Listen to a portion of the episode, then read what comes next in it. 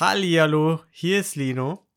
Ich muss euch leider eine Kleinigkeit beichten, denn ich habe meine Spur unserer aktuellen Aufnahme leider gelöscht und musste deswegen die Folge mit ähm, der Skype Backup Aufnahme schneiden. Diejenigen mit dem ganz, ganz feinen Gehör unter euch werden jetzt gleich merken, klingt nicht ganz so gut wie sonst. Äh, ich hoffe, ihr könnt mir das verzeihen. Wir finden, es ist trotzdem eine sehr schöne Folge geworden. Hört gerne rein. Beim nächsten Mal dann wieder mit einer besseren Tonqualität. Ähm, ja, habt viel Spaß. Ich gucke mir jetzt zur Strafe irgendwas Gruseliges an.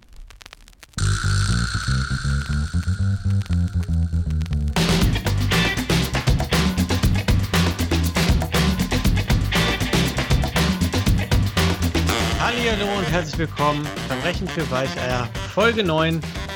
Wir begeben uns heute wieder in die Welt der GanopInnen und äh, VerbrecherInnen. Und wir, das sind mein lieber Freund Niklas. Hallo. Und ich, Lino. Na, was geht? Habe ich dich vom Fußball weggezogen gerade? Du bist ja ein riesen Fußballfan. Ich bin ein gigantischer Fußballfan. Ja. Äh, dementsprechend könnte ich dir auch absolut erzählen, wer gerade überhaupt spielt. Ja, war spannend auch bisher, ne? Super ist es. Ich weiß, dass Deutschland weiter ist. Ja. Da hört es ungefähr auch schon auf. Okay, cool. Good talk. ja, was machen wir? Kommen wir lieber zu den wichtigen Themen. Genau. Erklär mal, was machen wir? Wir sprechen über Verbrechen, die nicht grausam sind, in denen es keinen Mord und keinen Totschlag gibt, in denen es keine Dinge gibt, die einen nachts nicht schlafen lassen, sondern sprechen in lustiger Art und Weise darüber. Ich stelle naja, einen Fall lustig vor. Lustig ist jetzt Ansichtssache, würde ich sagen. Ne? Kann, man, kann, man, kann jeder selbst entscheiden. Und dann ja. stellst du mir einen Fall vor und dann reden wir ein bisschen drüber und haben hoffentlich eine gute Zeit. Danke, dass du das nochmal für mich erklärt hast. Und ich würde sagen, wir starten auch einfach direkt rein. Du bist dran. So, dann habe ich heute leider ein bisschen einen kürzeren Fall äh, mitgebracht, aber ich fand ihn trotzdem sehr schön. Wir gehen also ein bisschen zurück in der Zeit. Und ich dachte, das ist ganz passend, das ist eine kleine Geschichtsstunde auch ein bisschen. Das, ist, das kann ich gebrauchen. Das kannst du gebrauchen, deswegen habe ich mir gedacht, passt das ganz gut rein. Und zwar sprechen wir heute über Samuel Thompson. Von dem hast du vermutlich noch nie gehört. Äh, nee. Nee, das habe ich mir gedacht, denn der Wikipedia-Artikel heißt nicht mal so wie er. Es ist so wenig über ihn bekannt, es war echt nicht einfach, Quellen zu finden. Weil selbst der Wikipedia-Artikel ihn unter einem falschen Namen führt. Sein Wikipedia-Artikel heißt nämlich William Thompson. Und er war unter anderem aber auch noch als Samuel Williams und Samuel Thompson und wahrscheinlich noch unter äh, einigen anderen Namen bekannt. Äh, wir haben es nämlich heute wieder mit einem Trickbetrüger zu tun. Ja. ja und zwar. Der lustigste Cousin. So ungefähr. Und zwar hat sich das Ganze im 19. Jahrhundert abgespielt. Das, wir sind in den USA und die Urbanisierung hat in der Zeit gerade so langsam begonnen, nahm langsam an Fahrt auf. Und der Großteil der Bevölkerung hat zu der Zeit immer noch auf dem Land gelebt, aber immer mehr äh, Menschen sind in die Stadt gekommen. Und in den Städten, wie es halt in Städten so ist, gab es halt eine wachsende Zahl auch an Trickbetrügern. Und, und der ist dann immer in die Suburbs gegangen und hat denen die Zeitung geklaut. Ja, fast. Ein bisschen trickreicher war es schon. Viel trickreicher war es nicht, wirst du nachher noch merken. Also viel ausgefeilter war die Methode nicht. Ähm, ja, aber was ist der Unterschied zwischen der Stadt und einem Dorf? In der Stadt hast du natürlich viel mehr Anonymität. Und du kannst mehr Dinge dir erlauben und mehr Dinge tun, als du es auf einem Dorf kannst. Und du wirst auch nachher merken, sein, seine Variante hätte auf dem Dorf auch nicht funktioniert. Und auf dem, Dorf, auf dem Dorf kannst du einfach nicht alles machen. Deswegen in Städten war es einfach ein anderer ähm, Vibe sozusagen, was das angeht. Kleiner Fun Fact auch mal, ich bin da so ein bisschen in die Geschichte der Scams auch reingegangen für meinen Fall. Hütchenspielereien. Hast du eine Ahnung, wann die erfunden wurden? Boah, die sind doch bestimmt mega alt. Hütchenspielereien stelle ich mir als älteste Form des Scams vor. Ich, ja. ich sage, die Ägypter haben unter den Pyramiden schon die ersten Kugeln versteckt. Ja, gar nicht so falsch. Es waren äh, zumindest die ersten Aufzeichnungen über Hütchenspieler gab es bei den alten Griechen. Ja. Ja, also es, äh, gescampt ja. wurde schon lange. Es passt. Und jetzt sind wir ein bisschen weiter. Jetzt sind wir am Anfang des 19. Jahrhunderts. Und in der Zeit, durch diesen Zuwachs in den Städten, gab es auch ja, eine Stimmung, in der ein bisschen von den Städten gewarnt wurde. War ein bisschen Sensationsjournalismus natürlich auch. Es wurde vielleicht auch ein bisschen übertrieben, aber es gab ganz viele Zeitungsartikel ähm, und Ratgeber, die halt darüber berichtet haben, dass man in der Stadt aufpassen muss, dass man Fremden nicht einfach trauen soll und ähm, ja, dass man, dass man einfach vorsichtig sein muss. Und in genau dieser Zeit treffen wir Samuel Thompson oder auch bekannt als der Confidence Man. Denn, was ist ganz wichtig immer, ein guter Spitzname. Ein guter Spitzname. Unerlässlich, um in diesem Podcast hier aufgenommen zu werden. Du wirst nachher auch noch ein, zwei andere Klischees vielleicht treffen, aber fangen wir einfach mal an. Samuel Thompson kam aus New York und dort hat er äh, oft mit seinen Brüdern auch, teilweise auch alleine, kleine Verbrechen begangen. Das war ein kleiner Verbrecher, der hat Taschendiebstähle begangen, kleinere Einbrüche und sowas. Galt allerdings eher als Trottel und Tollpatsch und ungeschickter Typ, aber war dafür sehr, sehr mutig und dreist in seinen Taten. Ähm, von daher passt das, finde ich, auch ganz gut wieder zum Rest des Podcasts. Unsere Täter sind nicht immer besonders geschickt, oft aber dreist und mutig dafür. Ja.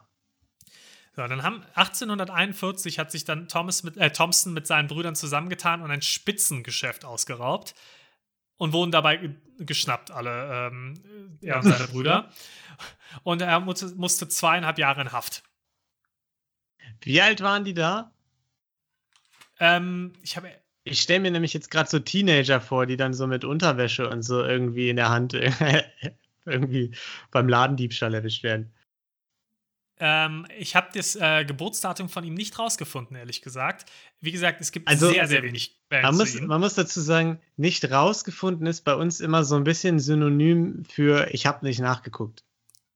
Ähm, ich sag mal so, es gibt zu ihm extra ein Buch über ihn. Das habe ich jetzt nicht gelesen. Ich habe aber, ich bin relativ tief in die Quellen, die es gibt, reingegangen. Ich habe, äh, meine Hauptquelle war ein äh, wissenschaftliches Paper aus Yale. Und ich habe mir gedacht, wenn es von der Univer University of Yale kommt, ja. Dann muss es eine gute Quelle sein. Ist, ist gerade so gut genug für uns, ja. Ja, der, der wissenschaftliche Anspruch dieses Podcasts ist damit, glaube ich, gegeben.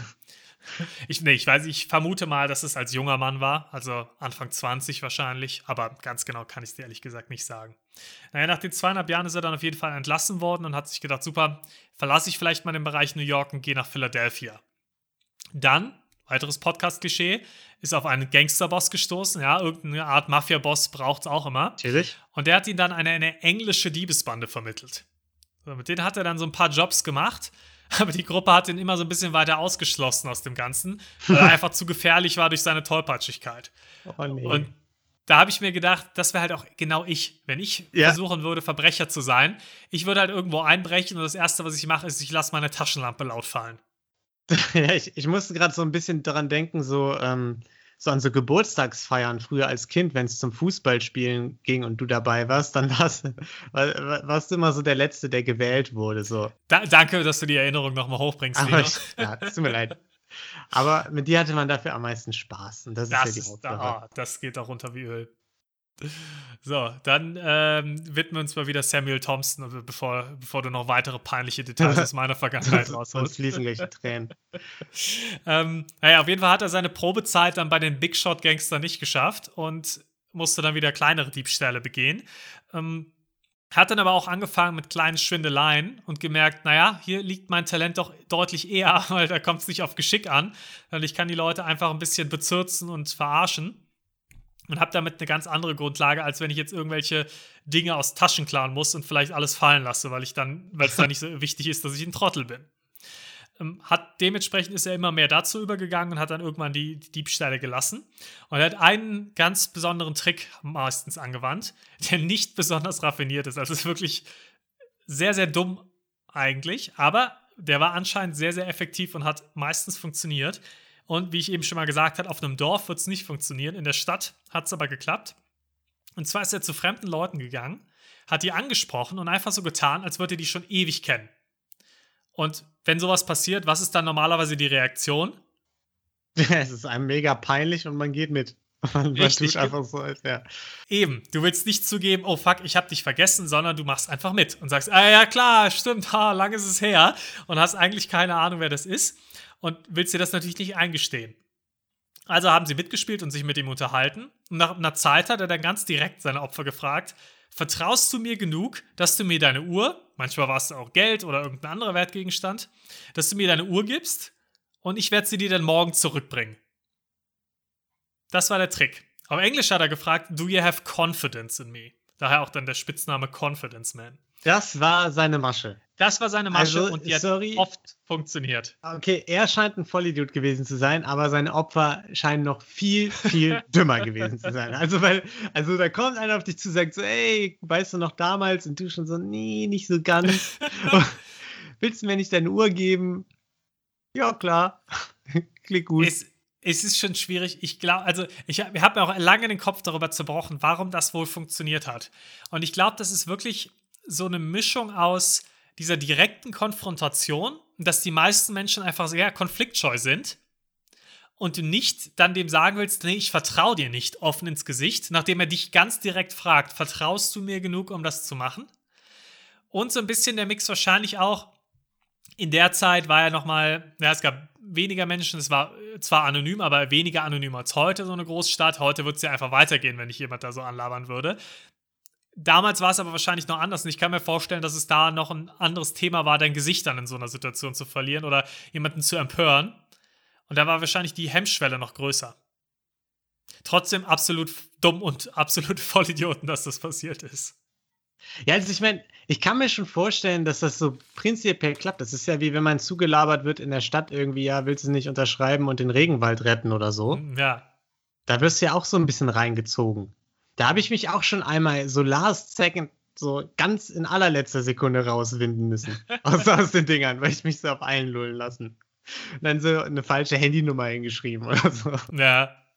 Naja, Deswegen, also, du wärst damals vielleicht auch ein potenzielles Opfer gewesen. ich auf jeden Fall, ja.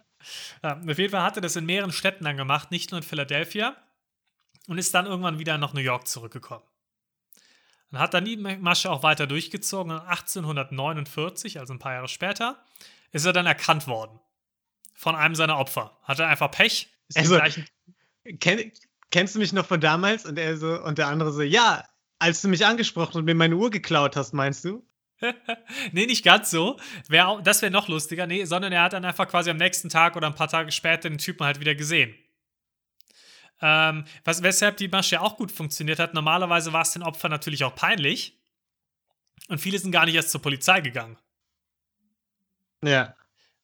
De- Dementsprechend war das, ist er natürlich damit normalerweise gut weggekommen. Da hat er aber ein paar Tage später eben den gleichen Typen äh, getroffen und der hat dann direkt Polizisten gerufen und der hat den Thomas, äh, Thompson dann auch verhaftet. Der hat noch, ist noch, vers- hat noch versucht zu fliehen, hat aber nicht funktioniert. Äh, Der hat, dem, der hat dem Mann eine Uhr im Wert von 110 Dollar abgeluchst. Was wären das heute wert, Lino? Oh Mann, Inflationscheck. das ist doch scheiße. Wir sind heute natürlich, oh, das war eine richtig gute, ne? Das war eine richtig 100, gute Uhr. 110 knackige, knackige Dollar. Ja, das sind schon 5000 Dollar. Das war gar nicht so schlecht. 3845 Dollar. Bin halt, ich bin ein Uhrenexperte. Das, das merkt man, Lino. Ja. Und ja, also eine ne Menge Holz für einfach mal, ja, das jemandem so abluchsen. Wenn dir jemand äh, fast 4000 Dollar plötzlich abnimmt, ist schon ärgerlich, glaube ich. Aber ich muss auch noch mal betonen, ich glaube, wenn mich da jemand fragen würde, selbst ich, der dann irgendwie sich leicht belabern lässt, hätte, wäre bei meiner 4000 Dollar Uhr dann doch stutzig geworden und hätte gesagt, ja, nee, irgendwie nicht so ganz. Nee, das, äh, da stimme ich dir zu, auch wenn ich überlege, selbst wenn es jemand ist, den ich kennen würde. Jetzt stell dir mal vor, du triffst irgendwen aus der Schulzeit, mit dem du nicht mehr viel Kontakt hattest. Und die Person sagt dann, ja, hier willst, würdest du mir vielleicht deine 4000 Dollar Uhr geben, ich bring die dir auch morgen zurück, vertraust du mir genug? Würde ich vielleicht auch sagen, nee, ich habe Ja, noch einen Termin mit der Uhr später. Der Satz vertraust du mir ist ja schon so, na, ich weiß nicht. Wenn jemand das schon fragen muss, ist normalerweise schwierig. Ja, ist schwierig. Ähm, die Geschichte war aber auch damals schon kurios, als die Leute haben sich auch damals schon gewundert, warum das funktionieren kann. Und ist dann auch in der Zeitung gelandet und hat für ziemliche Aufmerksamkeit gesorgt, weil es einfach so ein dreister Täter war und so eine dumme Masche eigentlich, die aber trotzdem funktioniert hat. Da kam dann auch dieser äh, Spitzname Confidence Man her, nämlich einer der Zeitungsartikel hat ihn dann einfach so genannt und der Spitzname hat sich dann direkt verbreitet. Ähm, Es wurde ihm einfach durch einen Reporter gegeben. Und äh, der ist dann eine kleine Berühmtheit geworden. Die Leute hatten dann auch eher Sympathie mit ihm. Also es war jetzt nicht so, dass ich gedacht habe, was für ein Idiot, sondern fanden ihn eigentlich ganz cool und lustig, den Typen. Also ich gedacht habe, ist ja irgendwie ganz ein ganz sympathischer Kerl. Also ein bisschen wie auch mit Viktor Lustig zum Beispiel oder auch mit anderen Tätern. die Wir hatten Dagobert zum Beispiel. Ja, leider irgendwie bei der Hälfte unserer Täter, ne? Ja, die eigentlich dann alle doch viele Sympathien auch bekommen haben. Und es gab zum Beispiel auch einen Wall Street, äh, äh, einen Artikel, äh, in dem er mit Wall Street Bankern verglichen wurde und dann gesagt wurde, das sind doch die wahren Confidence Men und die nehmen uns das Geld weg. Und so einer wird hier bestraft. Also das dann auch, ging dann auch in solche Richtungen. Und zwei Wochen nachdem der erste Artikel veröffentlicht wurde, gab es schon auch ein Theaterstück, das sein Debüt gefeiert hat, das sich The Confidence Man nannte und auf der Geschichte von Thompson basierte. Aber das war nicht so ein Broadway-Ding, oder? Gab es das da schon? Gab es das schon ähm, Broadway damals? Das weiß ich nicht, das stand nicht da. Ich verm vermute mal, dass es den Broadway gab, ohne irgendeine Ahnung von Broadway zu haben. Also den, äh, ich die, schätze die mal, dass mit das, Sicherheit, das, aber ich schätze mal, dass das irgendein kleines Theater war, das das gespielt hat. Aber trotzdem äh, witzig, dass sie dann innerhalb von zwei Wochen so ein Ding auf die Beine gestellt haben. Also das muss schon echt ein sehr populäres Thema gewesen sein damals. Ähm, und das Thema ging noch weiter. Also es hat nicht einfach aufgehört dann, sondern er hat dann im Gefängnis auch noch ein bisschen weitergemacht. Und zwar hat er einen Gefängniswärter überzeugt, dass er für sich als Geheimagent arbeiten sollte. Der, hat, der hat gesagt, vertraust du mir genug, um mir den Gefängnisschlüssel ja. zu geben. Im Prinzip sagte er dem, ja komm, hier, besorg mir ein paar Gelder, du bist, du bist ja weit extra Vertrauter, mach das. Und der hat's gemacht. Also der scheint schon auch gut, um über Leute überzeugen gewesen zu sein. Deswegen war diese Taktik mit dem Vertraust du mir vielleicht auch gar nicht so dumm, weil das hätte vielleicht auch nicht, also wir hätten es zum Beispiel vielleicht nicht machen können. Er war aber talentiert genug, um die Leute so einzulullen. Und er hat dann wirklich auch die Gelder bekommen. Er hatte noch Komplizen draußen. Ein Gefängniswärter hat ihm die reingebracht. Mit diesen Geldern hat er dann andere Gefängniswärter noch bestochen, dass die bei den Gerichtsverhandlungen ähm, Aussagen machen, um für seinen guten Charakter zu bürgen und sagen, ah, wir haben den Kerl ja hier im Gefängnis kennengelernt, ein ganz, ein ganz dufter Typ, ja. der wird doch hier gar nichts Schlimmes machen und das, das kann ja, das ist alles ein Riesenmissverständnis. Ähm, er hat sich auch mit dem Staatsanwalt angefreundet in der Zeit. Natürlich. Auch ein smarter Move. Und äh, hat dann äh, das Geld genommen und hatte die Fürsprecher und hat uns den Staatsanwalt als Kumpel und hat den dann so überzeugen können, hey, lass mich doch einfach auf Kaution raus. Das hat auch funktioniert, er hat allerdings einen riesigen, sehr dummen Fehler gemacht. Und zwar bei der Anhörung zur Kautionsfreilassung hat er von Einbrüchen in Philadelphia berichtet. Und das war natürlich ein neuer Grund, weil das nichts mit der Straftat zu tun hatte und das jetzt ein anderes Verfahren war, dass er dann auf Kaution freigelassen wurde. Er aber direkt, direkt, wieder. direkt wieder verhaftet wurde. Er war nicht wirklich draußen. Er hat die Handstellen abgenommen bekommen und zack, wurde er wieder verhaftet. Wegen der Einbrüche. Und in der Zwischenzeit ist auch die öffentliche Meinung ein bisschen gekippt und er ja, war dann mit der Zeit dann auch nicht mehr ganz so beliebt, nachdem dann eben auch sowas dann rauskam. Und der Staatsanwalt, das kam nämlich auch raus, dass der ja, den ziemlich milde behandelt hat. Er war dann unter, stand dann unter ziemlichem Druck, weil dieser Staatsanwalt war auch in dem Fall dafür zuständig, für, ähm, ihn zu verurteilen. Und er stand dann unter ziemlichem Druck, ihn jetzt nicht so lasch zu behandeln und ein bisschen härter zu verurteilen. Finde ich und aber auch wieder, das ist ein, das Zeichen eines guten Justizsystems. Wenn die dann sagen, ja, okay, gut, erstes Mal lief nicht so, wir, wir geben dir noch eine zweite Chance. Der Staatsanwalt. Finde ich auch nicht schlecht. Vor allem, dann, wenn es sich ausgleicht. Also muss man, man muss halt nur, wenn du nur ein Verbrechen begehst, kann es halt gut oder schlecht laufen. Aber wenn du Serientäter bist, dann pendelt sich das irgendwo in der Mitte schon wieder ein. Wirst du mal hart bestraft, mal weich bestraft, super. Und ja, er hat dann nochmal zweieinhalb Jahre bekommen. Das scheint irgendwie so seine Zeit gewesen zu sein. Ähm, es hätte wahrscheinlich auch noch mehr werden können. Aber es sind nur sechs der Opfer auch vor Gericht erschienen. Es wurde dann aufgerufen, nach Opfern zu fragen, aber wie ich ja eben schon meinte, den meisten war das wahrscheinlich peinlich, weil das war ein sehr öf öffentlichkeitswirksamer Prozess. Und du hast ja auch keinen Bock, dann deinen, deinen, deinen Namen reinzuziehen. Wenn alle sagen, oh, das ist quasi der, der, die dümmste Masche ever. Und ja, du bist Wenn es dann sowas wie Schadenersatz oder so vielleicht gibt, ich weiß ja nicht, wenn du, wenn du dann sagst, ja, der hat mir meine Uhr, die war ganz viel wert. Tolle Uhr, 10.000 mindestens. Ich vermute ja, dass es da was gab, aber wie das jetzt genau aussah, weiß ich auch nicht. Und die Frage ist ja auch, also weiß ich nicht, was, ob du dafür Beweise irgendwie vorbringen musstest, einen Kaufbeleg oder sowas, keine Ahnung. Da, da hat die University of Yale leider nicht tief genug gegraben in dem ja, Fall. Müssen sie nochmal nachhaken, ne? Da, da werde ich nochmal eine böse E-Mail hinschreiben. Sechs Sätzen, danke. genau. Und äh, danach gab es auch ganz viele Nachahmer. Es gibt auch die Überlegung äh, oder die Theorie, dass eventuell auch er sich das gar nicht ausgedacht hat, sondern die Methode einfach nur übernommen hat. Andere haben das dann auch ein bisschen raffinierter gemacht und ein bisschen kann ich mir nicht mehr, vorstellen. Mehr Details reingesteckt. Er hat es sehr, sehr plump gemacht. Mm, aber er hat zum, zum Beispiel gab es dann auch mal einen Fall, wo dann jemand dann mit einem Priester gesprochen hat Und dann hat, ähm, hat er dem Priester gesagt, hey, hier, wenn Sie irgendein Problem haben, ich, ich helfe Ihnen gerne, sagen Sie mir Bescheid, ich kann Ihnen gerne ein bisschen Geld leihen oder sonst was. Und dann hat, ähm, hat der Priester gesagt, puh, das ist aber ungewöhnlich, dass, dass jemand jemandem Fremden so viel Geld leihen würde. Und dann hat er, dann hat der Täter halt gesagt, naja, das, das bin ich, aber ich weiß, die meisten machen das nicht. Sie würden mir jetzt auch nicht vertrauen. Sie würden mir kein Geld geben. Das würden sie tun. Oh, und woraufhin der Priester gesagt hat, doch, doch, würde ich schon. Und ihm dann auch das Geld gegeben Das hat. kann doch nicht funktionieren. Das ist eine Taktik, die der äh, 13-jährige kleine Bruder von meiner Freundin macht, wenn er sagt, nee, du schmeißt mich jetzt nicht einfach so in den Pool. Das machst du nicht, Lino. ja. Das ist so die Taktik. Die funktioniert. Bei dir funktioniert sie wahrscheinlich doch auch, wenn du ihn in den Pool schmeißt. Ja, tatsächlich funktioniert es ganz gut, ja. Aha, so kommt es nämlich raus. Und äh, die Nachahmer, die gab es dann eben und haben natürlich, wie gesagt, raffiniertere Varianten genommen. Und dieser Spitzname Confidence Man ist aber geblieben und wurde dann eben auch für die anderen äh, genutzt und hat sich dann so etabliert, dass der irgendwann zum gesamten englischen Begriff für Betrüger äh, wurde und dann aber einfach ein bisschen gekürzt wurde aus Confidence Man. Dadurch wurde Cornman. Dadurch kommt Cornman von Samuel Thompson. Ach du Scheiße. Ja. Das ist Deswegen ja fand ich den Fall so schön, weil wir das Wort Conman ja auch dauernd benutzen in unserem Podcast. Und jetzt wissen wir auch wieso. Oh, jetzt schließt sich der Kreis. Das ist aber jetzt irgendwie so ein Moment, da müsste jetzt eigentlich unser Podcast drauf enden, für immer. jetzt, jetzt, müssen wir es lassen. Und so wurde der Cornman geboren. Ende. Ja. Das war wirklich das Ende von meinem Fall, aber zumindest. Noch ja, nicht hätten, wir, hätten wir die Fälle andersrum machen müssen, glaube ich. Perfektes Ende. Naja, aber gut, Geschichtsstunde. Nicht schlecht. Ich hätte Wieder nicht gedacht, dass ich heute so viel lerne. Ja. Sollen wir mit meinem Fall weitermachen direkt? Ich bitte drum. Ohne groß, äh, ja. Ohne großes Trara. Ich vermute mal, es wird kein Conman sein. Nee, ist es tatsächlich nicht. Wobei, ja, nee, nicht wirklich. Ähm, aber. Ich mag schon, ich, mir gefällt schon, dass du es nicht richtig einordnen kannst.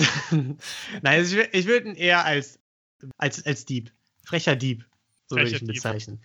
Ähm, und zwar geht es im Gegensatz zu deinem Fall, wo wir den Namen nicht kannten, geht es bei mir tatsächlich zumindest das Gemälde, das geklaut wurde, ist eines, das, glaube ich, wirklich alle unserer ZuhörerInnen kennen dürften.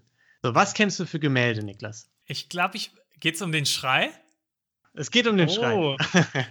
das ist aber schön, weil ich weiß, dass der Schrei geklaut wurde.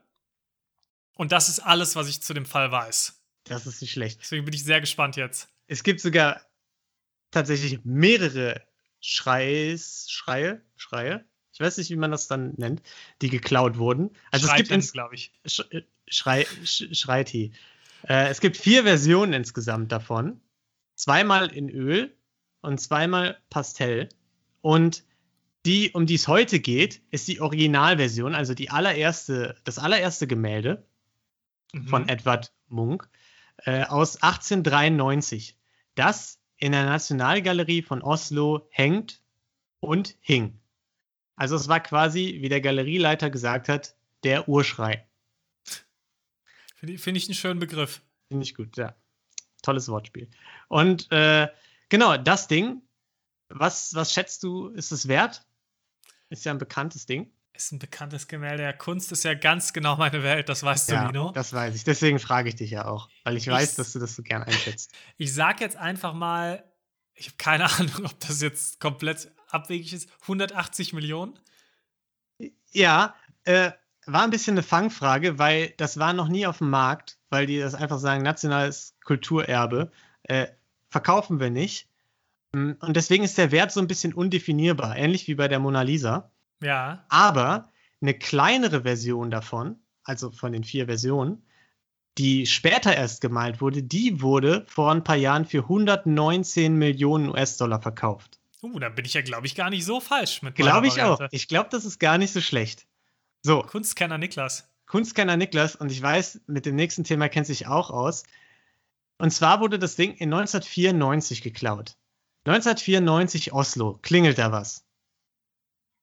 Oh Gott. Ich weiß, also es ist deine Riesenleidenschaft, würde ich fast sagen. Riesenleidenschaft, dann waren da bestimmt über die Olympischen Winterspiele oder so. Ja, waren es wirklich. ja, da haben sich ganz viele Niklasse die Arme, Arme gebrochen.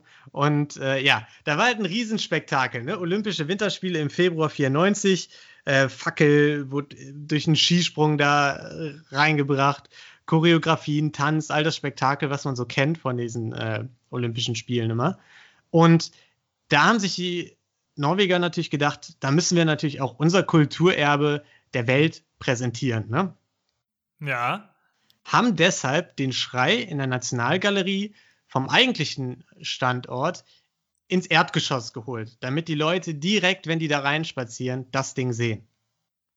Mhm. Mein erster Gedanke ist, gut, dann steht es ja in der Mitte, wo es jeder sofort sieht, mehr Menschen drumherum, geringere Chance geklaut zu werden.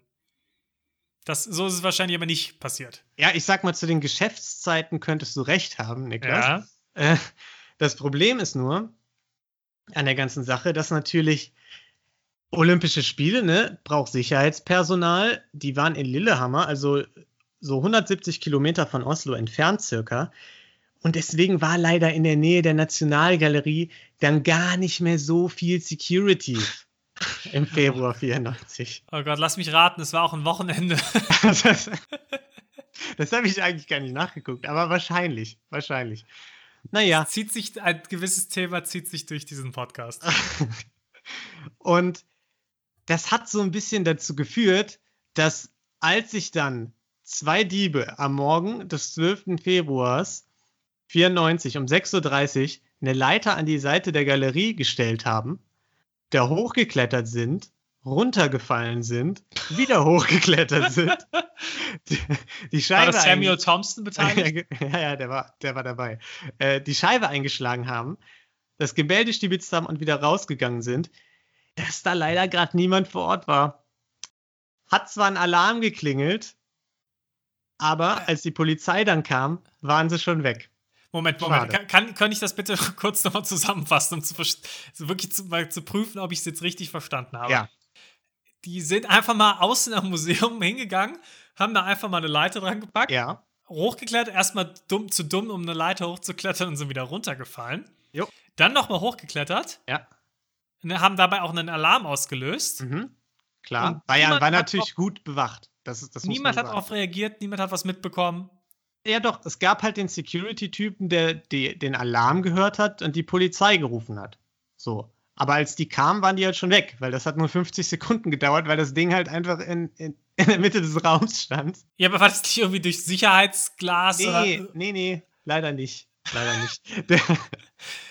okay. Ja, ähnlich wie du hat tatsächlich, haben tatsächlich auch die Diebe reagiert. Die haben nämlich einen Zettel zurückgelassen für die Polizei, wo drauf stand, vielen Dank für die schlechte Security. okay, das finde ich schon wieder cool. Also ich, die haben meine Sympathiepunkte auf jeden Fall jetzt schon mal erstmal gewonnen. Ja. Und also ich weiß auch nicht, ob man dann überhaupt noch von einem Diebstahl reden kann. Ja, eigentlich nicht, ne? Eigentlich ist eigentlich das Finderlohn. würde ich auch Gef gefunden einfach. Und, und Olsen, der ähm, Galeriedirektor, der hat auch im Nachhinein so gesagt, ja, damals hatte man halt einfach noch nicht ganz so gute Sicherheitsvorkehrungen. Kann man halt nichts machen. Nicht ganz so gut. Ja. Und die Öffentlichkeit, kannst du dir vorstellen, ein nationales Kulturerbe, war natürlich ein bisschen erbost, hat sich darüber lustig gemacht, hat, die haben viel Kritik geerntet.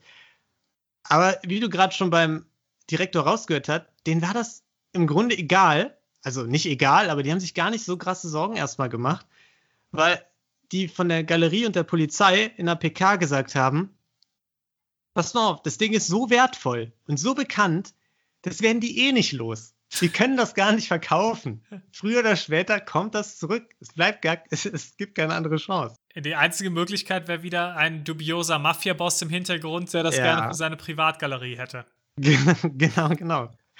Und das haben sie aber erstmal, die haben dann irgendwie eine Million, so ein, so ein Angebot bekommen, hier eine Million, dann kriegt ihr das zurück. Da haben sie gesagt, nö, zahlen wir nicht. Ähm, Finde ich aber auch, find ich auch nicht schlecht. Einfach mal wirklich ja. Selbstbewusst sagen, nö, guck, guck, mal, wie ihr es loswerdet. Ja, haben sie halt wirklich so gemacht. Dann hat eine politische Organisation, die sich gegen Abtreibung eingesetzt hat, hat, hat das so äh, für sich beansprucht, den Einbruch. Da haben die aber auch gesagt, nur so, ja, ihr spinnt doch. Und äh, die Polizei hat dann einfach auf diese Millionenforderung gesagt, ja, ihr kriegt vielleicht 250.000, wenn ihr Bock habt. So. Und da muss man mal. Ihr kriegt das Kleingeld in meiner linken Hosentasche. ja. Da muss, muss man sich wirklich mal, das muss man ins Verhältnis setzen. Die kleinere, weniger wertvolle Version ist für 110 Millionen über den Tisch gegangen. Und sowas müssen sich die Diebe ja irgendwie auch gedacht haben in dem, so um den Dreh. Ja. Und haben dann, weil sie es nicht losgeworden sind, eine Million gefordert und viel 250.000 so als äh, Gegenangebot bekommen. Fand ich nicht Da- schlecht. Das ist schon bitter. Da weißt du auf jeden Fall, dass du in einer ganz schlechten Verhandlungsposition bist. ja. Da sitzt jemand nicht am längeren Hebel. Vor allem, weil du für diese 250.000 ja auch wieder das Risiko hast. Wir haben es ja bei, von, wir kennen es ja noch vom Dagobert-Fall. So eine Geldübergabe ist ja auch nicht immer ein sicheres Ding. Exakt. Kommen wir vielleicht noch zu. Mhm. Ja. Aber bei allem Selbstbewusstsein nach außen hatte die Polizei dann am Ende, abgesehen eben von dieser Forderung und so einer verkrisselten Videoaufnahme in, äh, ich sag mal, wahrscheinlich SD, im besten Fall, äh, eben keinen Anhaltspunkt. Und dann haben die eine Sonderkommission mit einem Ermittler von Scotland Yard aus der Kunst- und Antiquitätenabteilung geholt. Finde ich auch geil. Abteilung. Ja, finde ich auch gut. Namens Charles Hill. Der wurde dann von einem der Diebe später als, als der Sherlock Holmes bezeichnet in dem Fall. Und Spitzname. genau, Charles Hill, jetzt kommt ein zweiter Spitzname, ist nämlich nicht als Charles Hill nach Norwegen gekommen, sondern zusammen mit einem Kollegen ist er unter dem Deckmantel eines zwielichtigen Kunsthändlers im cremefarbenen Anzug nach Norwegen eingereist. Er hat sich Chris Roberts vom J. Paul Getty Museum in LA genannt und ist wohl mit seinem ähm, Unterhändler zusammen eben nach Norwegen eingereist mit einem riesigen Koffer Geld, um das Gemälde quasi auf dem Schwarzmarkt abzukaufen. Waren da drei Dollarzeichen drauf auf dem Koffer? Natürlich. Sonst hätte das ja nicht geklappt mit der. Sonst w- kommst du nicht durch als schmieriger. genau.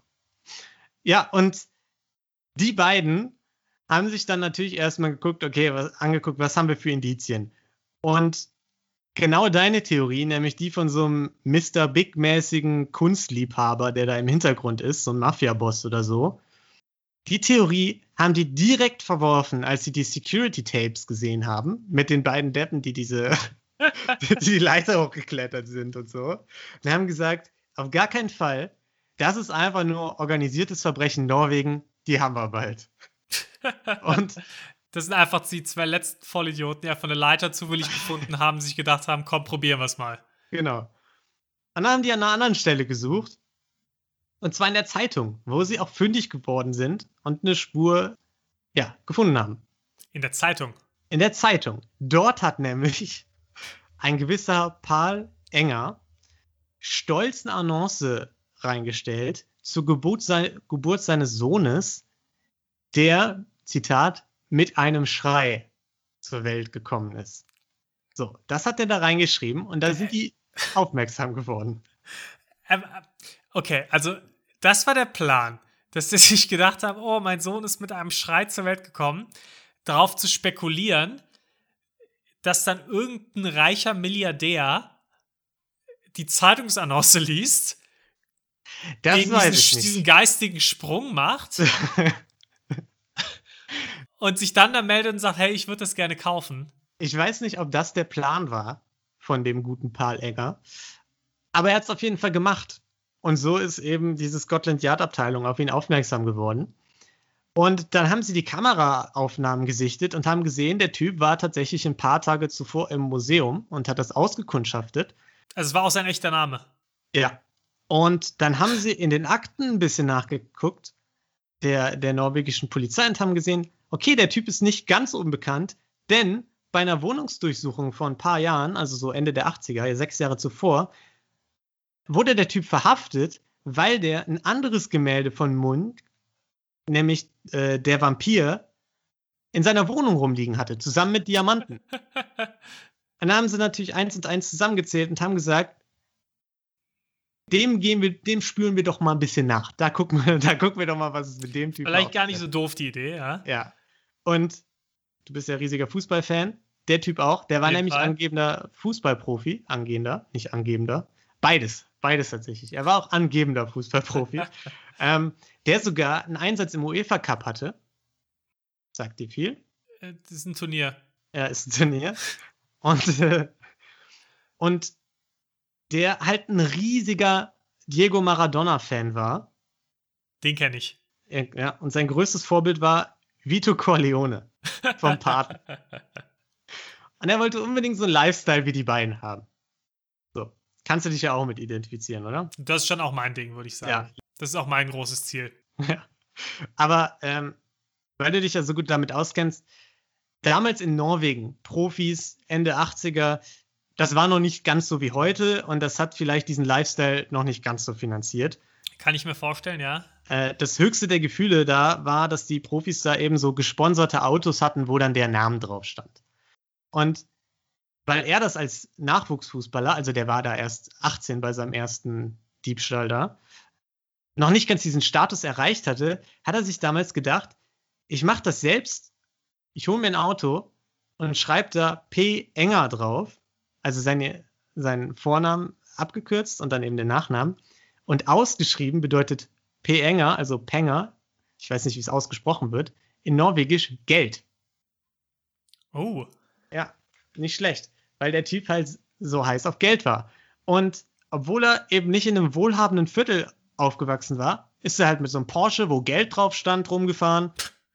Ja, einfach mal ein Statement. Er hat die Trainingsanzüge nach dem Training nicht gewaschen, sondern in den Müll geworfen, weil er dachte, ja, ich kaufe mir einfach neue. Und äh, wenn er mal den Porsche zu Hause hat stehen lassen, ist er mit irgendwelchen geklauten Autos zum Training gekommen. Irgendwelchen BMWs oder Mercedes oder so. Ja, und da war er ganz stolz drauf. Aber das wussten natürlich auch alle. Alle wussten, okay, den hat er sich nicht gekauft. So. Und ähm, die Kollegen haben sich schon Spaß draus gemacht, die Teamkollegen, wenn er mal irgendwie, wenn sie einen Schlüssel im Auto vergessen hatten und die Autotür zugemacht haben, haben die den das Auto aufbrechen lassen, haben dann noch gewettet, wie lange er wohl braucht und so. okay, also schon mal, also ich sag mal, der Zusammenhalt im Team war ja dann anscheinend da.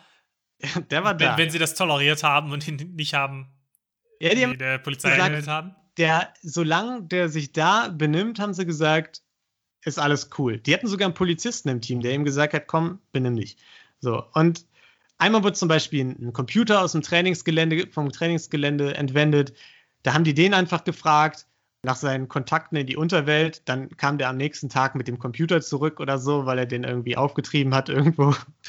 Und ähm, als dann eben der Charles Hill, also dieser Sherlock Holmes aus England, all diese Erzählungen gehört hat, gesehen hat, okay, Kamerabilder, die Annonce, der Typ hat schon mal ein Gemälde von dem Maler gestohlen. War für ihn natürlich klar. Ist ein Kunstdieb. Das ist, wie er selbst gesagt hat, wie eine Krankheit. Da wird man süchtig nach den Trophäen. Und sein Gedanke war. Ist wie mit Kokain oder Zucker. Ja. Da einmal angefangen, kommst du nicht mehr los. Kommst du nicht mehr los, ja.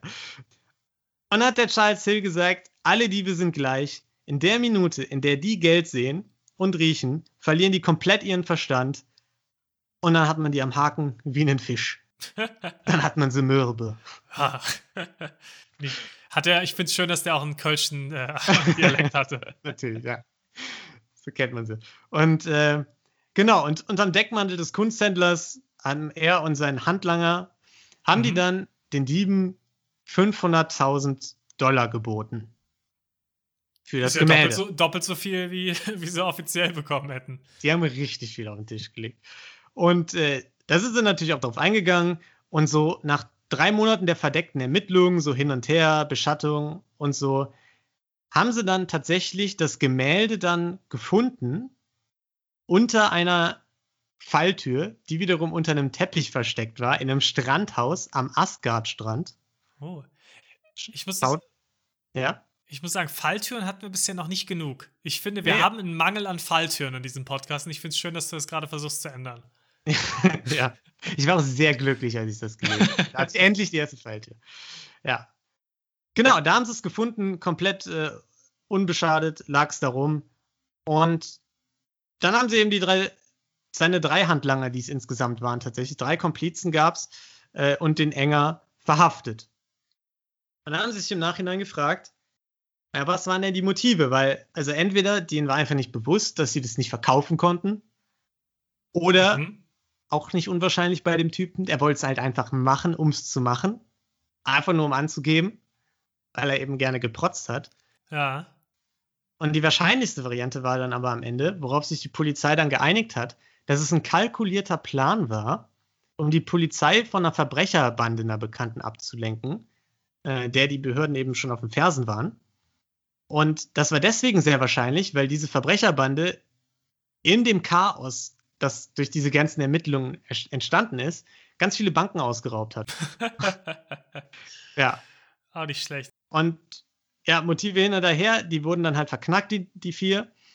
Und seine drei Komplizen mussten aber direkt wieder freigelassen werden, aufgrund eines Verfahrensfehlers. Oh.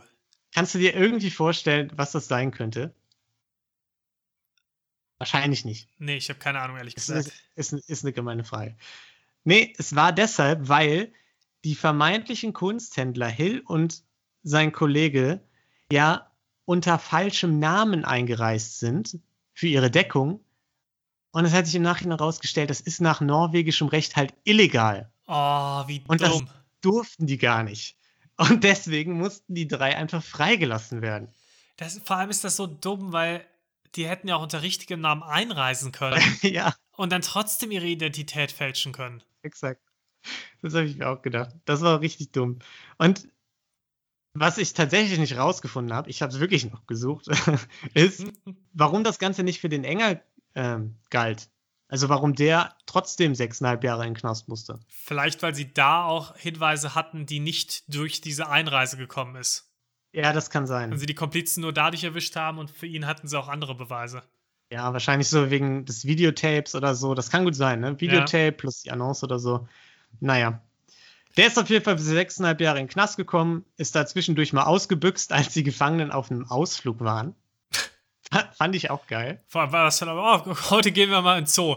Ja, ist echt so eine kleine Exkursion mit den Gefangenen. Aber der wird dann schon zwölf Tage später wiedergefunden, als der mit einer blonden Perücke versucht hat, sich ein Ticket für, nach Kopenhagen zu holen. Bombensicherer Plan. Ja.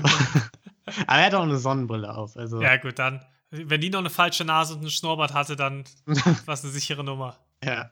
Äh, und der wurde dann erst in 2000 tatsächlich freigelassen, regulär, mit 33 Jahren dann. Da war Mhm. seine Fußballkarriere natürlich dann vom Tisch. Eher schwierig in dem Alter, ja. Was hat er dann gemacht, Niklas? Dann hat er bestimmt ein Buch geschrieben. Nicht ganz, aber es geht in die richtige Richtung. Er hat natürlich seinen Ruhm ausgenutzt und er ist so eine Art Celebrity Artist geworden. Er hat einfach selbst angefangen zu malen im Gefängnis und hat in seine Bilder ganz oft so Miniköpfe dieses Schreis reingepackt. So versteckt in Ja. seinen Bildern. Und Das ist smart. ja, und mittlerweile lebt er jetzt so ganz zurückgezogen mit seiner Familie irgendwo auf dem Land, gibt auch keine Interviews mehr. Hat auch einmal so ein Interview für 100.000 Euro irgendwie abgelehnt, angeblich, weil äh, er halt seine Kontakte aus der Unterwelt irgendwie nicht freigeben wollte und so.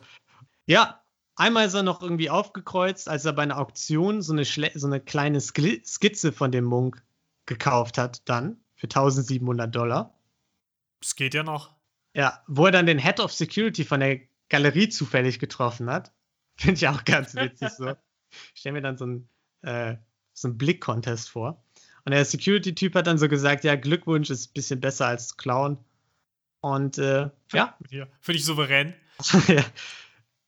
Noch immer unterschreibt er seine Bilder mit P. Enger, also mit Geld quasi. Ja. Und am Ende, finde ich, kann ich noch mal so ein abschließendes Statement von ihm vorlesen, was, finde ich, auch so als moralische Leitlinie unseres Podcasts ziehen könnte. Er hat nämlich gesagt, ich bereue es nicht. Ich habe Geschichte geschrieben und es ist eine coole Story. Über sowas werden Filme gedreht und das war das wahre Leben. Das finde ich ein schönes Abschlusswort. Nicht schlecht, ne? Echt nicht schlecht. Worauf ich, also, ich, ich kann es ja noch verzeihen, dass man da von der Leiter fällt. Oder einfach, dass, dass der Schrei einfach in Erdgeschoss gestellt wird, ohne Sicherheit und ohne Personal oder irgendwas. Aber worauf ich überhaupt nicht klarkomme, ist diese Zeitungsannonce. Ja, da, also das habe ich mich auch gefragt, was da los war. Also ich habe auch Da stand nirgends in keinem der Artikel, die ich darüber gelesen habe, warum der das gemacht hat. Ob das tatsächlich zur Geburt seines Sohnes war und der das äh, wirklich einfach so mit einem kleinen Hinweis quasi gemacht hat, um anzugeben.